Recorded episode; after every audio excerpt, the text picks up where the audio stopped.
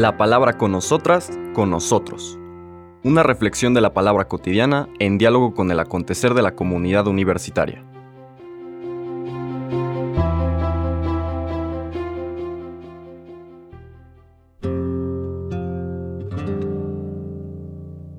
Hola, buenos días. Bienvenidas, bienvenidos a la palabra con nosotras, con nosotros. Hoy, lunes 27 de febrero, empezamos la primera semana de Cuaresma. Las lecturas, como hemos dicho en otras ocasiones, están vinculadas a una temática más que seguir un evangelio. Y hoy la liturgia nos presenta un texto del Evangelio de Mateo, propio de Mateo, que no encontramos en otros evangelios. Es la visión en lo que se suele llamar el discurso apocalíptico, el discurso final de los tiempos, a través del cual Jesús habla de este final de la historia y la intervención definitiva de Dios en el mundo. Normalmente se conoce como el relato de Mateo del juicio final. Ya les comentaba que es el capítulo 25, versículos del 31 al 46. En aquel tiempo Jesús dijo a sus discípulos, Cuando venga el Hijo del Hombre rodeado de su gloria, acompañado de todos sus ángeles, se sentará en su tono de gloria.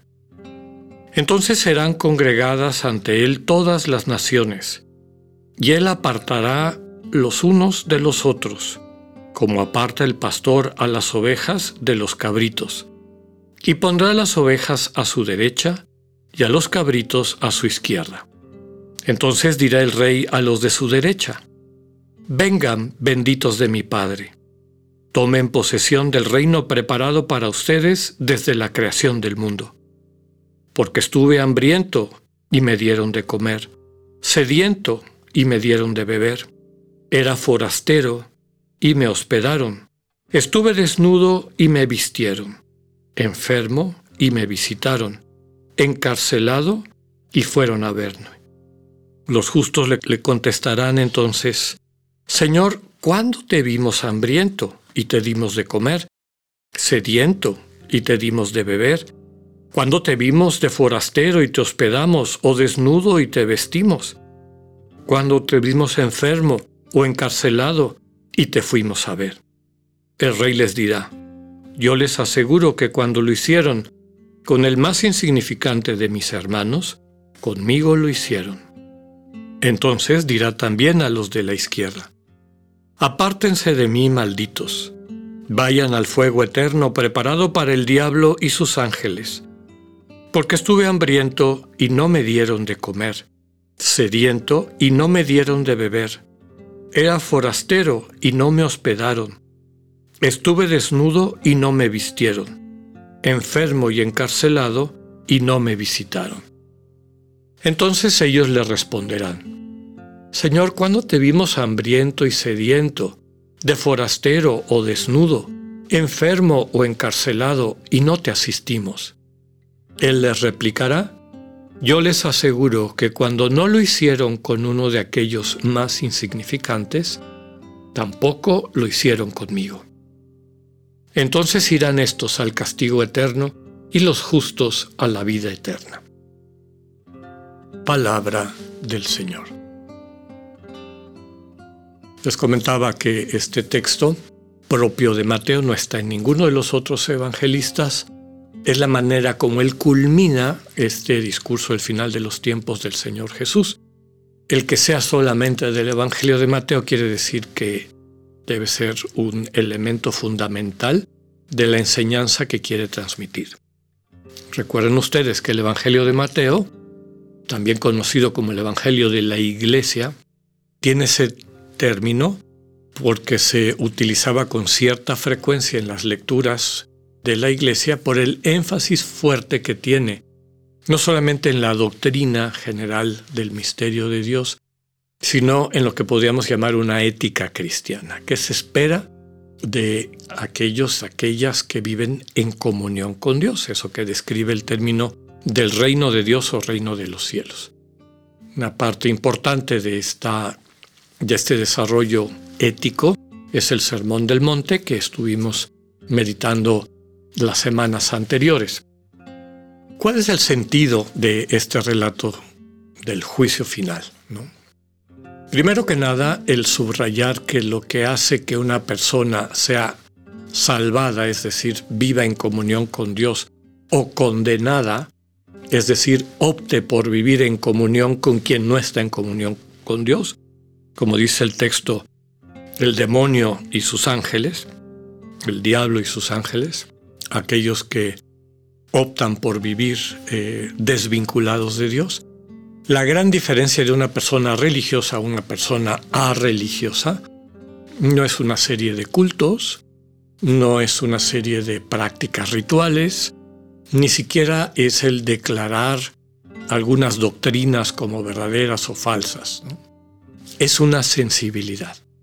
La sensibilidad de quienes tienen compasión de manera natural por sus hermanos y hermanas, sienten cuáles son sus necesidades y perciben la manera de poderles amar de forma concreta, remediando esas necesidades, atendiéndoles, cuidándoles, sirviéndoles, en el buen sentido de la palabra, que implica este amor como entrega de sí.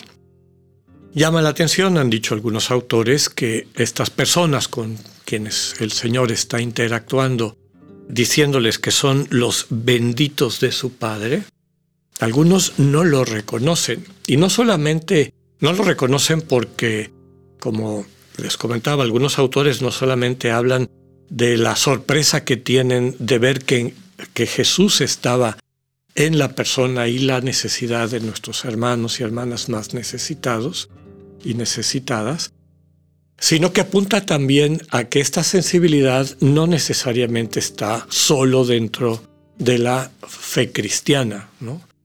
Hay personas que a lo mejor no reconocen a Cristo, pero sin embargo viven esta comunión con Dios. Y por lo tanto con esta sensibilidad inciden en el mundo atendiendo, acompañando, viendo la mejor manera de utilizar sus dones para bendecir la vida de las personas que les rodean. Hay una cosa interesante eh, en estos dos discursos. Desde luego, ya subrayábamos que el centro de toda la enseñanza es que un verdadero religioso, quien vive a profundidad la relación con Dios, focaliza esa práctica en las relaciones interpersonales, de ser humano a ser humano, de persona a persona, de persona a la persona divina, ¿verdad? Son relaciones interpersonales, relaciones de amor. A lo largo de esta semana todas las lecturas apuntan en esto y lo iremos explicitando con un poco de mayor detalle. Entonces, lo que hace a alguien verdaderamente religioso es que tiene esta sensibilidad, que ha aprendido de Dios y que está sustentada por esa relación amorosa de Dios hacia él o hacia ella. Lo segundo que dice es que hay la posibilidad, y es bastante clara, de separarse de esa relación de intimidad, de armonía, de comunión con Dios, en la cual consiste la eh, salvación. Si tomamos una actitud diferente, y aquí la clave está a quién sigues, si sigues a Jesús, si sigues a Dios y el proyecto de Dios, si cultivas esos momentos de silencio en los cuales esa comunicación discreta del amor de Dios que se vierte en tu vida te sana y te capacita, vas a poder sentir con el hermano y la hermana y poderlo acoger en tu vida y desde tu vida de una forma constructiva, de una forma creadora, siendo buena noticia para ellas y para ellos. Si no es así, corres el riesgo de quedar no solamente separado de los hermanos y hermanas, ese es un síntoma de que en el fondo vives separado, separada de Dios.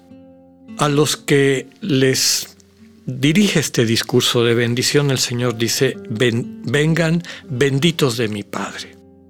El segundo discurso dice, apártense de mí, malditos. Aquí ya no aparece el Padre ya no aparece Dios finalmente, ¿no? Aquí claramente vemos que desde la perspectiva cristiana lo que llamamos condenación es una autoexclusión. En los próximos días iremos viendo cómo el amor puede crecer o decrecer, aparecer y consolidarse, o debilitarse y desaparecer en nuestra cotidianidad. De ese aprendizaje del arte de amar depende la salvación como nos la presenta el Evangelio de Mateo. Que tengan un buen día, Dios con ustedes.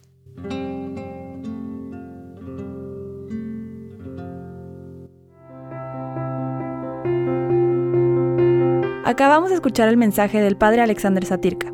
Escúchalo de lunes a viernes a las 8.45 de la mañana por radiveroleón.com, a través de nuestra app gratuita para iOS y Android o por Spotify. Esta es una producción de Radio Ibero León en colaboración con el ITESO, Universidad Jesuita de Guadalajara.